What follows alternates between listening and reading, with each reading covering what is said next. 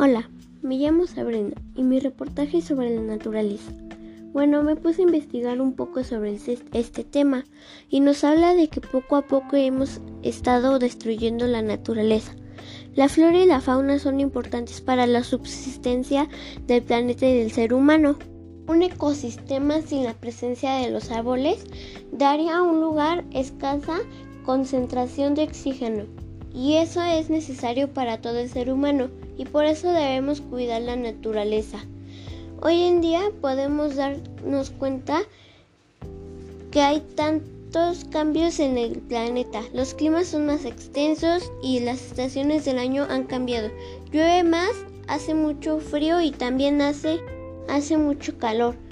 Y, y, yo pienso que si todos ponemos de nuestra parte, eso puede mejorar para, los siguientes, para las siguientes generaciones. Y no se acabe lo que ya duró muchos, muchos siglos.